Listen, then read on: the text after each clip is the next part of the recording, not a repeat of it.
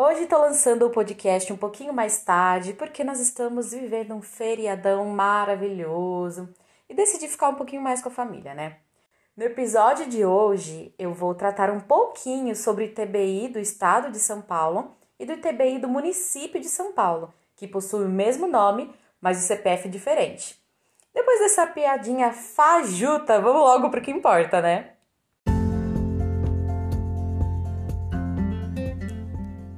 Olá, meu nome é Luísa Guedes e esse é o Ponto Tributário Cast, o podcast voltado para dicas e notícias do direito tributário.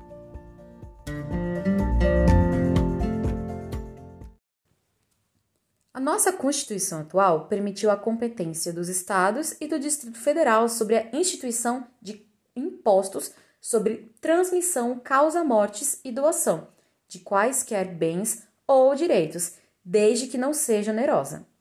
Já aos municípios e ao Distrito Federal, impostos sobre transmissão onerosa de bens imóveis. E aí a gente pode perceber que existe uma competência cumulativa do Distrito Federal, certo? Sendo assim, no caso do Estado de São Paulo, tem-se o ITBI do Estado, cujo fato gerador é a transmissão não onerosa de imóveis, e o ITBI do município de São Paulo, cujo fato gerador é a transmissão onerosa de imóveis. Ou seja, temos dois impostos do mesmo nome, mas com fatos geradores diferentes. Ai, Luísa, mas pode isso? Pode sim, gente. É só olhar o artigo 4 do CTN, que diz que a natureza jurídica específica do tributo é determinada pelo fato gerador, sendo irrelevantes para qualificá-la 1. Um, a denominação 2 a destinação legal. Para exemplificar, é a mesma coisa que o nome de pessoas. Dois amigos podem se chamar Marcelo, mas cada um deles possui um CPF diferente, que é os que diferencia. Ou seja, o CPF dos ITBIs é o fato gerador. Agora eu entendi, Luísa, mas acho bem legal aprofundar um pouco mais no assunto.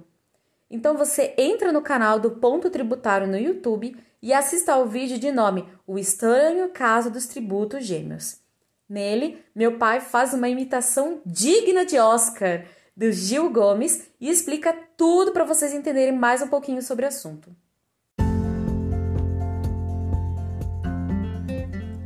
Você tem interesse nos temas do direito tributário? Então siga o Ponto Tributário aqui no YouTube, Facebook, Instagram e Telegram.